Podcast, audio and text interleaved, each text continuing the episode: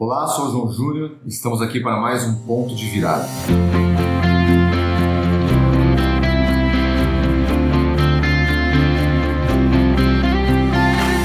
Programa com histórias de superação que vai impactar a sua vida. No programa de hoje eu tenho a alegria de receber aqui o pastor Fabiano e a pastora Sandra, lá de Juazeiro, da Bahia, e com uma história de superação, eles vão aí trazer uma história que vai impactar as nossas vidas. Pastor Fabiano, pastora Sandra, uma alegria receber vocês aqui no programa. E a gente sempre começa esse programa com um desafio. Se definam em 30 segundos. Olá, queridos. Eu sou o Fabiano de Sandra, sou pai da Natália, do Fabiano Filho e do Nelson. E eu posso me definir como nordestino, baiano arretado, apaixonado por Deus, apaixonado por sua família. Eu me defino como alguém que olho, vejo muitas limitações em mim mesmo, mas não me deixo ser definido por elas. Eu sempre olho para a palavra e a cada dia a palavra tem me moldado, me encorajado, tem me transformado e eu tenho me transformado em tudo aquilo que Deus me chamou para ser e realizar. Legal. Pastora Sandra. Então, eu sou a pastora Sandra, do Fabian, mãe dos três mesmos filhos que ele, graças a Deus. Coincidentemente. É. E duas cachorrinhas lindas. Então, eu me defino como a improvável perseverante, né?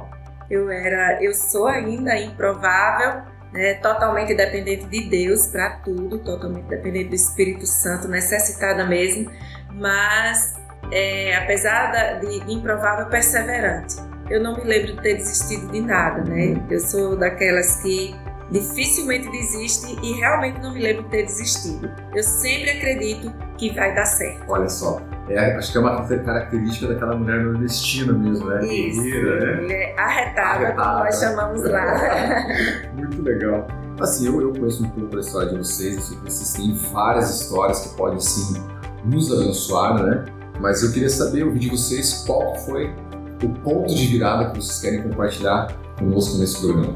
Bom, falar primeiro de mim, é, a minha história, rapidamente falando aqui sobre nasci e me criei dentro da igreja, sou filho de, de, de pais evangélicos. Eu tive uma infância muito espetacular, porém, aos 12 anos eu tive contato com a pornografia, o espírito de sensualidade que me tirou de todo o rumo e o propósito de Deus. Aos 18 eu conheci a Sandra, aos 21 me casei, é, naquela expectativa de que o casamento ia me libertar e, é, dessa da pornografia, da vida promíscua, a qual ela não conhecia. E logo descobri que casamento não muda ninguém, né? Não. Apenas as máscaras caem, quem, quem muda realmente é o Senhor Jesus. Quando nossa filha tinha um ano de idade, Sandra casou virgem, o puro e opção unicamente dela, um lateral. Diga-se de passagem. de passagem. Até então eu era um jovem que estava na igreja, mas não estava em Cristo. E quando nossa filha tinha cerca de um, um pouco, uma média de um ano de idade, eu tive um caso extraconjugal, saí de casa e voltei é, porque Deus me deu um sonho depois nós tivemos dois é, outros filhos. Mas para ser bem breve, eu tentei o um suicídio porque não conseguia me libertar desse mal. A gente sabe que a parte que é traída é a parte que realmente sofre muito mais, mas é muito ruim você saber que você é um instrumento de dor na vida daquelas pessoas que você ama, de você querer proporcionar alegria e você não conseguir, de você ser ser visto pela família como um fracassado, ser visto como uma família como alguém que não traz alegria e sim dor, né? como alguém taxado como um fracassado, um derrotado. Eu tentei tirar a minha vida, graças a Deus não consegui, e, e, ali eu ia empurrando com a barriga, ainda com muita prostituição, com pornografia. E aos 30 anos de idade, no dia 27 de setembro de 2000, nunca esqueço a data, é, a minha cunhada ela estava diagnosticada com câncer, saiu naquela tarde o diagnóstico e eu fiquei sem rumo, já que ela morava conosco há 5 anos. E quando eu saí para a igreja, depois de uns 3 ou 4 meses que eu não pisava os pés lá, eu estava no culto tinha um homem de Deus dando um testemunho sobre ah, o seu filho que tinha ressuscitado e ele disse que tinha uma revelação de alguém que estava no culto com um parente com câncer que Deus ia curar. Eu fui à frente, é, como a, a palavra foi genérica, tinham mais outras sete pessoas e eu já ali minha fé já diminuiu. Porém, ele apontou para mim e disse: Olha, Deus colocou o poder de cura na sua mão, que você orasse que você e seu parente seria curado. Eu pensei comigo, não, eu vim aqui para ele orar, porque Deus não vai usar um homem adúltero, Deus não vai usar um homem cheio de pornografia, né, que eu via muita pornografia naquela época, e eu fiquei olhando para ele sem acreditar. Ele deu mais um passo, colocou o dedo na minha cara e repetiu as mesmas palavras: Deus colocou o poder de cura na sua mão, e você orasse que o seu parente vai ser curado. Naquele mesmo momento eu fui invadido por uma fé sobrenatural. Não somente orei crendo absolutamente que ela seria curada, que ela estava sendo curada, como naquele dia eu fiz um pacto com Deus, eu entreguei, me rendi completamente ao Senhor. Uma semana depois, ela foi fazer novos exames, ela estava 100% curada, graças a Deus. Hoje ela é nossa ovelha lá conosco na igreja e começou ali a minha virada, onde que havia uma entrega total, uma rendição total ao Senhor, ele começou a me moldar, a me restaurar e a me transformar. Uau, que história. Esses processos que a gente passa, né? É claro que você começou falando ali é, sobre a questão da pornografia, né? Então, é, talvez a pessoa, há pessoas, né, que possam estar nos ouvindo hoje que estão passando por essa dificuldade, por esse problema, né? E assim como você, talvez ela queira entrar num casamento sem resolver esse problema, né? E qual que foi a tua maior dificuldade em relação a você superar e vencer esse, esse problema? Né, você falou de tudo aquilo que ocasionou o casamento, né, das lutas, das dores né, que a pastora Sandra acabou sofrendo. Nós já vamos entrar já na pastora Sandra para ela compartilhar também. Mas eu queria ouvir de você assim um pouco, pastor, como que foi você enquanto homem, né? Porque a gente vê que é uma dificuldade essa questão da pornografia, que pega muitos homens, se não 100%, 95% dos homens têm essa dificuldade, né? Para você, qual foi essa chave que você acabou virando para você vencer isso aí? Para mim, o, o vencer a, as tentações da vida, né, vencer o pecado, melhor dizendo, começa em saber lidar com a tentação. Uhum. Né, porque a Bíblia vai nos mostrar que todo pecado é precedido pela tentação. Enquanto as pessoas estão lutando contra o pecado, esquecem que a chave é lidar com a tentação, que, que é aquilo que nos leva a pecar. Então, é, para mim, o texto para mim principal está lá em Mateus, né, quando Jesus diz: Vigiai e orai para que não entreis em tentação. Quando Jesus ele estabelece não entreis em tentação, não é que nós não. É, é, o estilo de vida de vigilância vai nos impedir de sermos tentados, vai, vai diminuir a quantidade de tentação e a intensidade da tentação. Então, começou um processo de vigilância na minha vida. Então, tudo aquilo que é potencial, ainda que não seja pecado que possa me levar a pecar, eu acabo retirando da minha vida. Então, levo muito a sério o estilo de vida de vigilância. Então, no caso de pornografia, não ficar em lugares isolados, sós, né? No caso é, da gente estar tá tá sendo sempre vigiado, isso é saudável, né? A gente vê como algo ruim, mas na realidade está sendo sempre vigiado por alguém, né? O pastor Ibe também diz que quem, quem não confessa tentação, confessa pecado. Então você tem alguém para você abrir o seu coração, alguém para compartilhar suas lutas. Você sai daquele lugar do campo da, das trevas que você está oculto naquela luta, você traz para a luz e tudo que vem para a luz é para jurisdição divina. Então existe uma ação divina que vai te ajudar quando você compartilha com o seu líder, com o seu discipulador,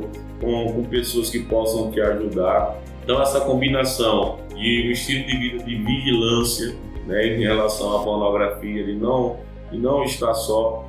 A gente também instalou lá na nossa casa aquele programa, um programa também que denuncia custódio, ah, né, que denuncia a questão né? que você está sendo vigiado. Então, quando você está em um lugar que você se sente vigiado, o próprio nível da tentação ele diminui drasticamente, uhum. né? E quando você se sente só, ele mais à vontade, inevitavelmente a tentação cresce. Então, saber lidar com a tentação, por exemplo, eu passei anos sem, sem andar em, em, em banca de revista que era daquela minha época, né, da, que eram as revistas, porque as próprias capas já traziam isso. E acima e outra coisa também muito importante é você se render a, na sua oração devocional. Eu me lembro que a Bíblia diz que se eu olhar para uma mulher com desejo impuro, eu já adulterei. Né? Ali, ali é quando você passa do, da, da, tentação, não é no, no primeiro olhar, é quando você cede à tentação, dando vazão a ela nos seus próprios pensamentos quando você olha para uma mulher e se sente tentado, você não pecou. A Bíblia vai nos dizer em Hebreus capítulo 4 que Jesus foi tentado em todas as coisas, porém não pecou. O desejo não é pecado. O que você faz a partir daquele desejo vai se estabelecer se já no seu coração se tornou pecado ou se foi abortado. Eu gosto de um, de um provérbio chinês que diz assim: você não pode evitar que um pássaro passe voando sobre a sua cabeça, mas você pode evitar com que ele sente na sua cabeça, faça ninho e coloque ovos. Eu defino a diferença entre tentação e pecado. Sensacional. Né? Uma bela ilustração. uma bela ilustração. Então, assim, eu trabalhei muito forte que eu todo dia, quando eu saía com os meus olhos, eu pecava logo depois da minha conversão. E eu ia na minha oração devocional, eu chorava, clamava ao Senhor para saber lidar com isso, para vencer isso. E eu me lembro que uma vez eu estava é, é, andando na nossa cidade e colocaram um outdoor de um, de um, de um local lá de prostituição uma mulher literalmente com os seios de fora. E quando eu olhei aquilo, eu vinha algumas, alguns meses lutando ali em oração, chorando e ao mesmo tempo colocando a questão da vigilância. E eu me lembro quando eu olhei para aquilo, eu desviei os meus olhos e comecei a, a, a dizer a Deus: Deus, os meus olhos são seus, o meu coração é seu. E aquilo que eu vinha plantando há meses, eu me lembro até hoje, o meu carro foi invadido pela presença do Senhor. E eu ouvi Deus falando, me dizendo que os meus olhos eram dele, que meus olhos eram santos. Eu me lembro que eu tive que parar o carro, porque agora do Senhor invadiu ali. E eu percebo que ali foi uma virada daquilo que eu vinha plantando há muito tempo. Então, essas são algumas chaves que têm me feito vencer a tentação. Muito legal. É muito bom ouvir isso, né, Fabiano? Porque a Bíblia fala que um abismo chama o outro abismo, né? Sim. E você contou sobre a questão de tentar o suicídio, mas por outro lado, quando você mais se aproxima de Deus, mais perto você quer estar. E aí foi a chave que você acabou virando, onde o pecado acabou, é claro, com a vigilância, mas o, o desejo de pecar, ele acabou é, não indo embora, mas perdendo aquele efeito que ele tinha tão grande na sua vida, né? É, é, realmente Deus é, é, maravilhoso. Agora, eu queria ouvir um pouquinho a pastora Sandra, porque a parte ofendida né, da história, né, que sofreu ali a questão do, do, do, adultério, conta para nós um pouquinho como é que foi esse processo, né, até assim, receber notícia, a questão do perdão, todo esse processo, como que foi? Então, receber a notícia foi a, a pior parte, porque assim, quando vem acontecendo, a gente já vê sinais, né? A gente vê sinais, a gente tenta confrontar, tenta conversar, mas assim, uma coisa, não sei se é de, de todo homem, mas a DR, que é discutir a relação, não é coisa que o homem gosta muito. né? Não, geralmente não, né? então foge, escorrega daqui, escorrega dali. E daí veio a, a, a, notícia, a convicção e a separação. Ele, assim, de, de forma bem fria, entregou a aliança e disse que não me amava mais. E aí veio é, como superar isso, como vencer, como entender e como lutar, né? Eu decidi lutar pelo meu casamento. É, é até onde eu, onde eu encontrei forças e percebia algum sinal nele. Quando eu percebi que não tinha mais jeito, eu falei, bom, agora é comigo e Deus. E aí tratar de superar antes dele voltar, porque ele voltou, acho que em uma questão de um mês, talvez 45 dias, ele ficou fora de casa, se muito, foi, foi 45 Chegou dias. a sair de casa. Saiu de casa. E aí a, o, o, meu lugar de, de, de superação foi o meu quarto de oração, né? Embora ele fosse, é, como ele falou, que ele era da igreja, mas não tinha Deus, eu continuei na igreja, eu sempre fui muito fiel na igreja, eu ia para a igreja sozinha com, com a minha filha, na época só tinha Natália. Uhum. E o meu lugar ali de, de cura foi realmente no quarto de oração, onde Jesus manda a gente fechar a porta e confessando Porque assim, eu entendo que numa dificuldade, em um problema, não existe uma, uma parte certa e uma parte errada. Né? Então eu fui diante de Deus, pedi para Deus, Senhor, me revela a minha parte errada. Senhor, me perdoa. E comecei a declarar a Bíblia. A palavra do Senhor fala que a mulher sábia edifica a, a sua casa, a tola com as próprias mãos destrói. Se a minha casa está destruída, a minha oração foi essa. É porque eu tenho sido tola. E eu pedi, Deus, me ensina a ser uma mulher sábia. Deus me dá sabedoria, te peço perdão porque o meu lar está destruído. E aí, quando eu falo isso em algum, algumas vezes que eu dou testemunho, eu vejo os olhos das mulheres arregalando, olhando assim, sabe? É, como assim? Foi ele que adulterou? Você que pede perdão para Deus? Uhum. Né? Mas eu entendo assim, que é, é individual, né? É ele e Deus, sou eu e Deus. A palavra de Deus diz: se confessares os vossos pecados, ele é fiel e justo para vos perdoar. Né? Então eu tenho que confessar pecado meu, não tenho que confessar pecado do outro. Mas virar essa chave não deve ter sido fácil. Não né? foi fácil, não foi fácil. Né? Então, assim, eu não estava ali para dizer, ah, Deus, o Senhor está vendo, ele fez isso, ele fez aquilo. Eu falei, Deus, onde eu errei? Até porque, assim, caso não reconstruísse, se eu partisse para uma outra situação, um outro casamento, eu tinha que estar tá pronta, uhum. né? E eu não tinha ninguém. Nós éramos em uma igreja que trabalhava muito bem, nos alimentou muito bem na palavra, mas de culto, não tinha um discipulado, né? Não tinha um acompanhamento, então era eu e Deus eu e Deus. Então, eu procurei ali pedir ajuda a Deus e comecei a estudar sobre sabedoria na Bíblia. Comecei a buscar sobre sabedoria, onde Tiago fala que Deus dá deliberadamente. Falei, Deus, então eu quero. Se eu dar deliberadamente, eu quero ser uma mulher sábia. E ali eu fui é, é, me reconstruindo diante do Senhor, né? Buscando o perdão, sendo sincera com Deus na minha oração, Senhor, eu não estou conseguindo perdoar, eu estou decidida a perdoar, mas eu não estou conseguindo. Senhor, me ajuda. E choro, né? Muito choro diante de Deus. E assim, Deus. E eu falei para Deus, Senhor, se o Senhor me der uma segunda chance no meu casamento, eu quero ser a mulher sábia que a tua palavra diz que o Senhor dá deliberadamente essa sabedoria. E Deus me deu uma segunda chance. Olha só. E eu fiz o que? Eu comecei do zero. Falei para ele, vou começar do zero. E em nenhum momento, nem em momento de desgaste, eu fui aquela esposa que falei para ele, ah, mas eu tô agindo assim porque você fez isso, você fez aquilo. Não, não, não. Eu comecei realmente, literalmente do zero. E aí foi tudo bem, foi tudo uma maravilha, foi maravilhoso. Só que não. Quem disse foi? Só que não. Aconteceu outra vez, ele, nós tivemos nosso segundo filho, nosso terceiro filho, nesse processo de restauração, só que sem Jesus não dá. E ele caiu novamente. Foi nessa segunda queda, nesse segundo adultério que ele, né, como ele mesmo falou, que ele tentou o suicídio. E dessa vez eu fui para Deus diferente. Eu falei, Senhor, dessa vez eu fiz tudo certinho. Mata ele, não. eu fiz tudo certinho, então agora eu não quero mais. E dessa vez fui eu que pedi a ele, né, é, para sair de casa, porque eu sou uma mulher educada. Uhum. que sorte, irmão. né? Eu sou uma mulher educada, pedi a ele para sair de casa. Gentilmente. Gentilmente, lógico. E ele, né? E ele saiu de casa, mas eu estava decidida. Só que aí, né, em oração, Deus me deu uma palavra. Deus disse que não, né?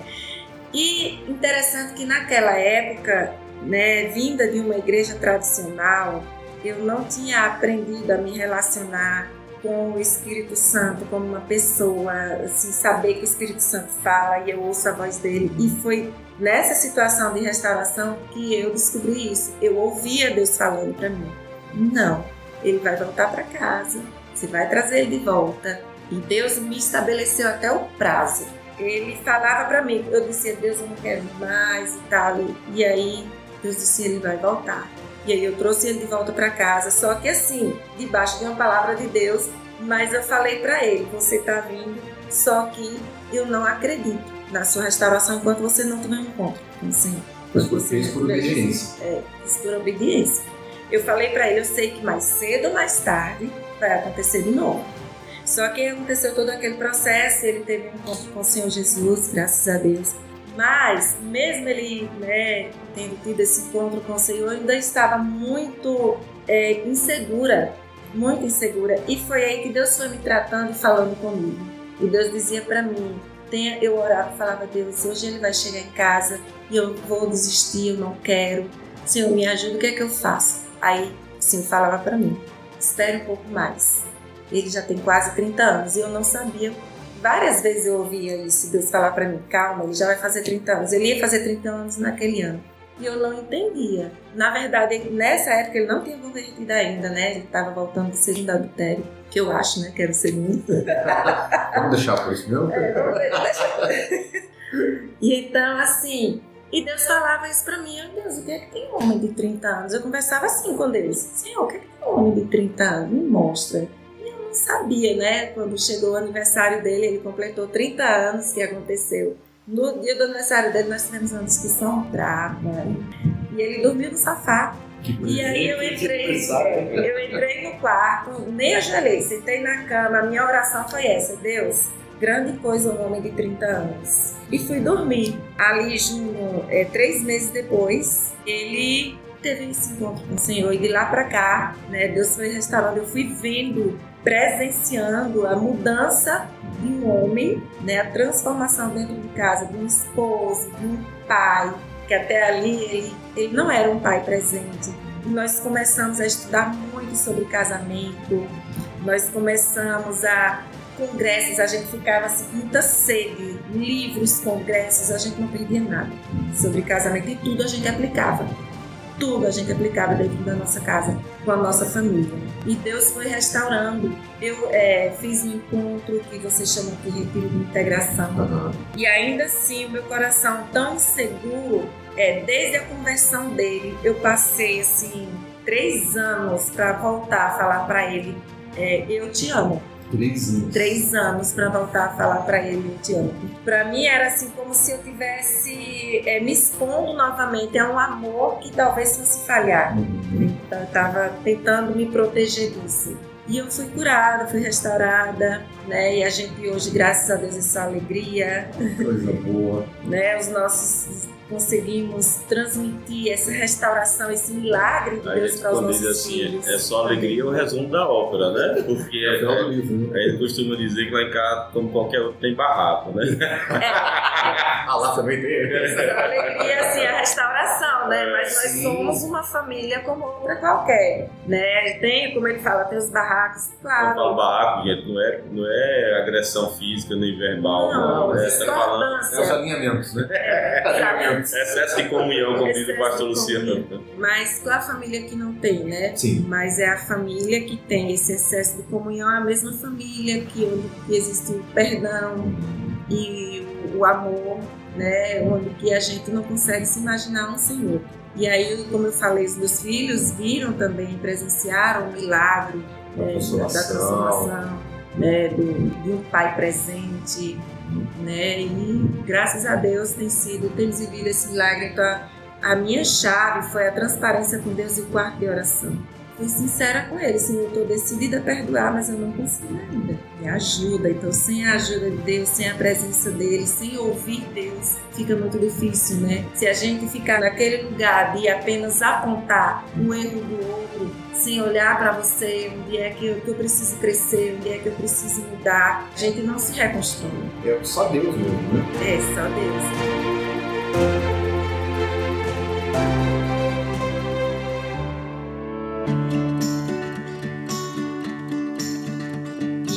Coisa que eu também procurei ter muito cuidado foi de para quem que eu vou expor a minha situação? Para quem que eu vou expor? Eu expus para Deus, porque né, nessa caminhada a gente encontra pessoas que podem dar é, inúmeros tipos de conselho. Larga, faz também, dá um troco. E não é bem isso que eu entendo, né? Inclusive, para quem que eu vou abrir o meu coração? Eu não abri o meu coração para minha mãe. A minha irmã morava dentro da minha casa e eu nunca ousei falar mal do meu marido, nem para minha irmã, nem para minha mãe. A, a, minha mãe ficou sabendo que eu estava separada dele porque foi a minha sogra que contou para ela, não da minha boca. Nunca corri para casa da minha mãe porque eu briguei com meu marido, porque ele fez isso comigo, falar mal, porque daí a gente reconstrói Sim. e fica aquela imagem destruída do meu marido perante a minha família. Sim, o que é diferente, né? Onde quando há um abuso psicológico, abuso ah, físico, que são coisas distintas, sim, sim. né? A gente tinha nossos problemas que eram sérios, mas não, nunca houve abuso psicológico, violência, abuso né? emocional, não houve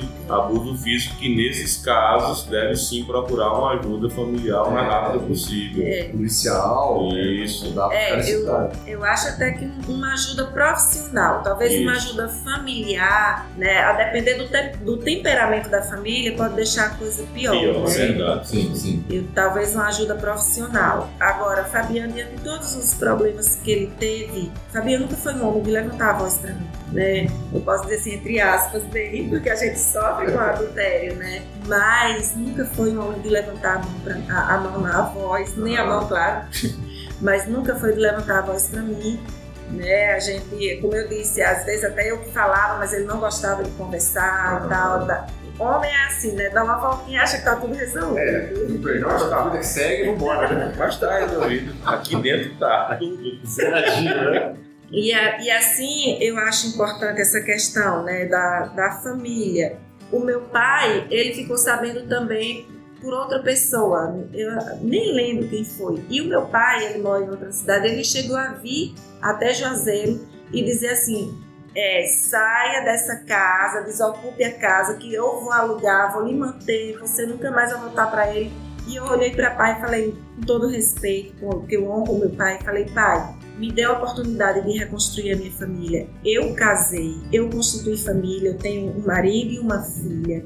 Eu quero dizer para o senhor que no momento que quando eu precisar do senhor, eu vou bater na sua porta. Mas eu ainda, ainda não é o momento do senhor pagar um aluguel para mim. E se eu precisar sair daqui, eu também vou conseguir. Mas no momento que eu precisar do Senhor, eu vou bater na sua porta, eu vou, eu vou lhe pedir ajuda, o Senhor pode ter certeza disso. A minha mãe fez a mesma coisa quando a minha sogra ligou para ela. Ela ligou para mim, filha, tô saindo. Ela morava em Salvador. Uhum. Tô indo agora lhe buscar, você vem para cá com Natália e tal. Eu falei a mesma coisa, mãe. No momento que eu precisar, eu vou bater na sua porta, eu vou pedir ajuda, mas ainda não é o momento. Olha só. Né? Então, assim, porque assim, não que eu queira deixar meus pais fora, né? Mas eu constituí família. Então são, são os meus problemas, né? Eu não queria criar uma barreira dos meus pais para com meu esposo, né? Destruir uma, a imagem que eles tinham do, do meu esposo, né? Porque depois fica feio, reconstrói, depois... É, a gente vê história de pessoas que vão e fazem né, esse caminho, né? É. Já sai contando os quatro cantos do mundo o que aconteceu, aí depois quer consertar, mas é difícil. É difícil. Né? Fica maculado a, a imagem grande de família, né? Mas, Fabia, conta pra nós como é que foi conquistar a pastora nesse período aí. É, eu vou falar que foi uma via de duas mãos. Quando a gente se converte, a gente não dorme de um jeito e acorda de outro. Algumas coisas foram quebradas na, questão da libertação no meu coração. Isso aí a gente, eu tenho convicção que foi Deus que, que fez. É, algumas cadeias, como a prostituição e, o estilo de vida que o Espírito Santo me levou a ter, que sei que não foi normal.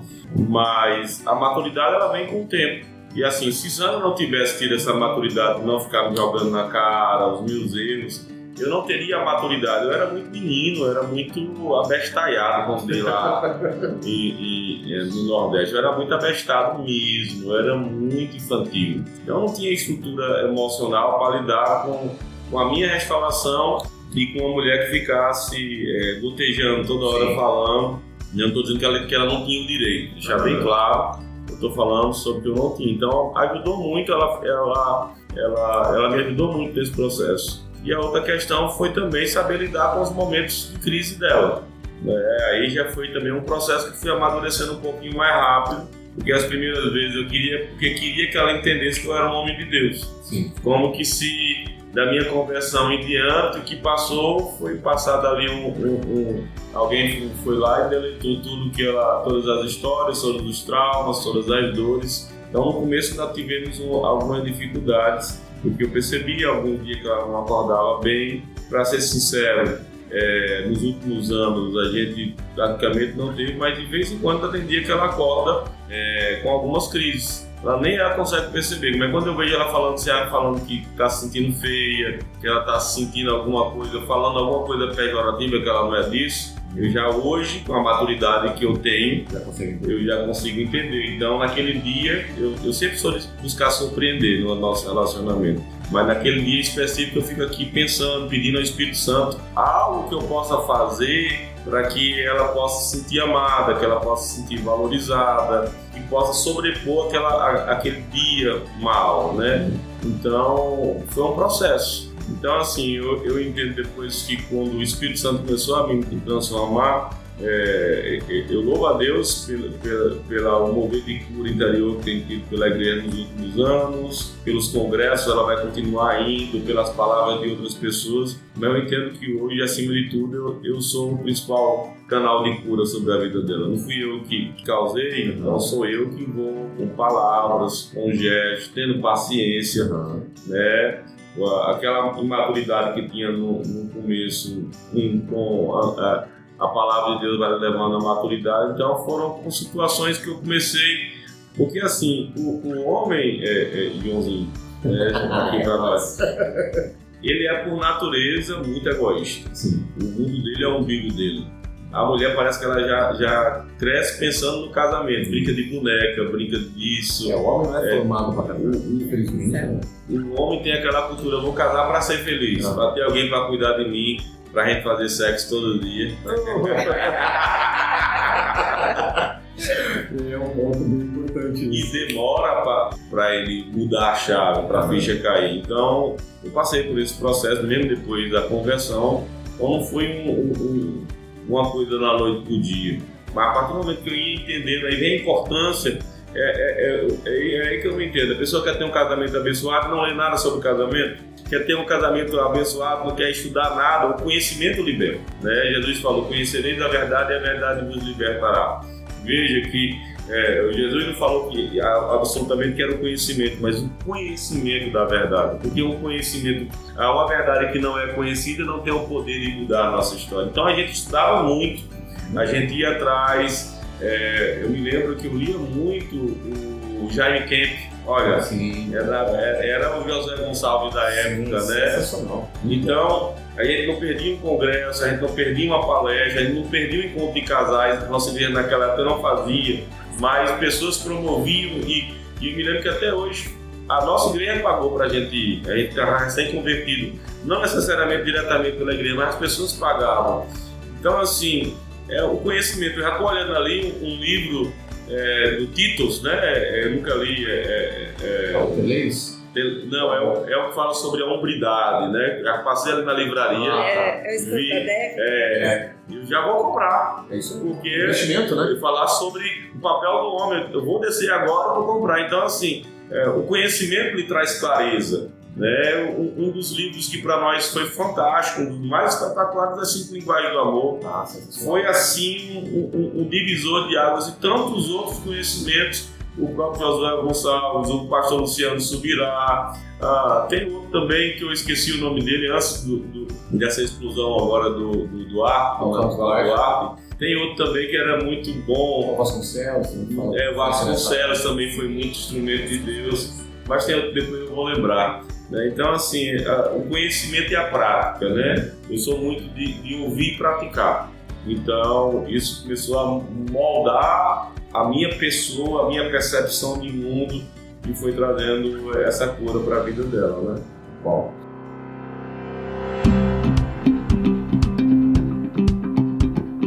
É muito bom ouvir a história de vocês, até porque assim, a gente sabe que, infelizmente, isso tem acontecido muito na igreja.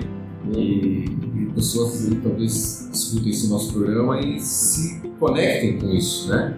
E que a fala de vocês possa realmente ser usada aí por Deus para trazer cura, restauração para esses relacionamentos. E eu sei que a, a vida de vocês hoje é ministrar pessoas, né? E para a gente poder caminhar para o final, que infelizmente a gente tem que terminar, né? A vontade era ficar conversando a tarde inteira, mas eu queria que vocês deixassem algumas dicas, né? De repente para aquela pessoa que está passando por essa situação, né? Que descobriu de repente agora, que está sofrendo um adultério, que toda essa questão do adultério. Deixem algumas dicas para essas pessoas para poder encerrar o programa. Bom, primeiro é acreditar, né? no casamento, acreditar na família, acreditar em restauração. Eu sou filha de pais separados, acho que vocês perceberam que eu falei que a minha, meu pai veio de Campo Formoso, falar comigo, minha mãe veio de Salvador, então eu sou filha de pais separados. E embora é, é, seja filha assim de, de pais separados, eu vi o divórcio na minha casa, eu nunca acreditei no divórcio. Eu me converti na adolescência e eu acredito no que a Bíblia acredita e Deus abomina o divórcio. Então, quando eu casei, eu decidi casar para a vida toda. Então, é acreditar que há, há cura, existe cura em Deus, existe restauração em Deus e existe atitudes nossas, né? Então, é, Deus faz a parte dele, mas nós precisamos fazer a nossa parte, né? De, de orar e de buscar ter boas atitudes de, de, prática mesmo da palavra de Deus dentro da, da, nossa casa, dentro da nossa família, honrar o nosso esposo, né? A Bíblia fala é, é, que o marido, ele, a gente tem que respeitar o marido, ele tem que nos amar, né? é, marido ama a sua esposa e a mulher respeita o seu marido. Sim. E eu vejo muitas situações de mulheres que querem tratar os seus maridos como filhos. Né? Marido não é filho, então nós precisamos buscar uma forma honrosa e respeitosa de tratar os nossos maridos e, e isso independe, né, de, é, do que você está vivendo hoje, do que a, a, esposa está vivendo hoje, né? Então pratique a palavra de Deus, creia na palavra de Deus, ore pelo seu casamento. Precisamos orar pelo nosso casamento, orar pelo nosso esposo, né? Várias vezes já orei, Senhor, afasta a, a mulher adúltera. É, então assim nós precisamos. Meu marido sai de casa, eu oro, eu abençoo. Meus filhos também saem de casa. Não sai se uma vez filho vai para. Às vezes ele já vem inclinando a cabeça que é para eu colocar a mão. Deus te abençoe, vai dar tudo certo. Então, assim, ore pela sua família, ore pelo seu esposo especificamente, áreas específicas. E viva a palavra de Deus dentro de casa. Conselho de quem viveu e deu certo, né? Amém. Isso mesmo. Pastor Fabiano, meu lindo. Diz para nós aí algumas dicas finais. Eu vou voltar para as dicas do começo sobre saber lidar com a tentação. Então, até hoje é isso que me sustenta. É saber lidar com a tentação, não brincar com ela. Nunca me senti é, forte o suficiente. O apóstolo Paulo diz aquele que pensa que está em pé, cuide para que não caia, ou seja, se leve a sério isso. Então, eu não converso com mulher em WhatsApp, só eu e ela, a não ser resolver algum, alguma questão de liderança, alguma coisa pontual, específica, gente vai lá, conversa, pastor, estou precisando disso, faz aquilo, pastor, aí eu dou uma direção, mas eu não converso nada pessoal, não converso nada íntimo, nem em WhatsApp, nem em rede social, e muito menos pessoalmente ficar isolado com nenhum tipo de mulher. Né? Vai fazer algum atendimento, ela tem que estar junto, ou outra pessoa vai ter que estar junto, ou, ou, ou, principalmente eu digo, procure a pastora, resolva com a pastora. Ah, pastor, eu estou precisando conversar, conversa com a pastora. Não, tem que, ser, tem que ser com o senhor. Então tem que ser com nós dois, mas sozinho eu não fico. Não dou carona para a mulher sozinho, não fico. Ou seja, em hipótese nenhuma eu fico sozinho com ninguém. Até hoje eu me lembro de um dia que eu estava numa casa com algumas ovelhas, eu estava de moto na época, uma, uma ovelha que estava lá, acabei, o papo estava tão bom falando de Deus, acabei me passando, o pastor me deu uma carona até o meu trabalho de forma nenhuma. E a pessoa ficou magoada comigo. Né? E hoje eu entendo que, que eu, eu, só não posso magoar o meu destino, eu só não posso magoar o meu propósito. Se a pessoa vai ficar magoada comigo ou não, entender os meus motivos ou não, eu disse: olha, nessa moto só sobe minha esposa e minha filha, não sobe mais nenhuma outra mulher sozinho. Você me perdoe, mas eu não vou poder levar. Assim também como carro, qualquer outra situação, minha resposta é sempre não. E tiveram outras situações que a pessoa ficou chateada comigo, mas eu entendo, a palavra de Deus que eu tenho que fugir da aparência do mal. Então, isso me fez estar de pé até hoje. Eu nunca tive uma oportunidade de pecar. Veja só, eu não estou dizendo que eu nunca senti vontade de pecar. Sim. Estou dizendo que eu nunca tive oportunidade de pecar. Elas foram excluídas quando eu entendo a minha limitação.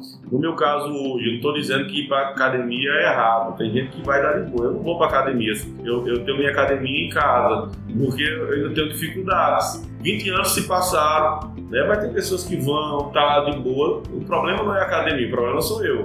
Então eu tenho que aprender a lidar com as minhas lutas né, com as minhas tentações e ali eu não vou pecar. Em segundo lugar, em relação a qual foi a outra coisa que você queria saber fora isso? Não, algumas dicas que você pudesse deixar para as pessoas que ah. estão lutando com isso ou passando por isso. E é, é a questão de amadurecer, de saber lidar com seus próprios é, as consequências dos seus erros. Eu vejo muito isso acontecer, do marido se converter, de estar verdadeiramente arrependido, de agora seguir e quer que a esposa simplesmente passe um, tenha apagado o seu passado e ter, não saber lidar com as dores.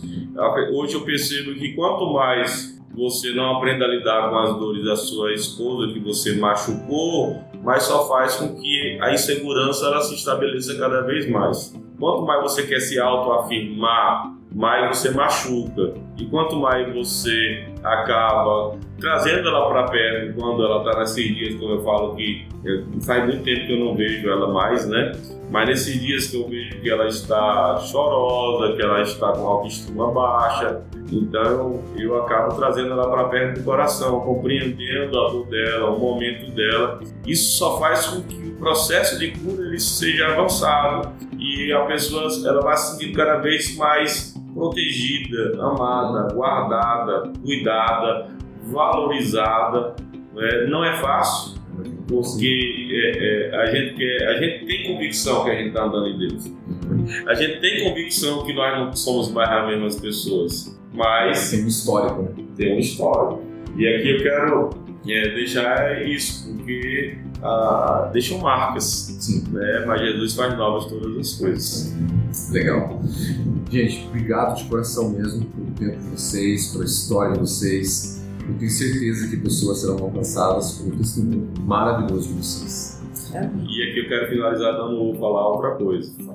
Eu venho de uma maldição hereditária familiar na área de sensualidade que vem se perpetuando ao longo das gerações, que me alcançou mas eu decidi deixar para os meus filhos um legado de santidade. A maldição foi quebrada e agora eu estou deixando um outro legado. Eu tenho três filhos, um de 26, um de 24, outro de 22 anos, todos os três virgens. Natália fez 27, não foi? 27, 24, 22. É, 27, 24, 22. A gente, o, marido, o homem sempre esquece, é, né? e os três são virgens. O mais novo vai seguir o ministério, ainda nem sequer namorou, está esperando no Senhor.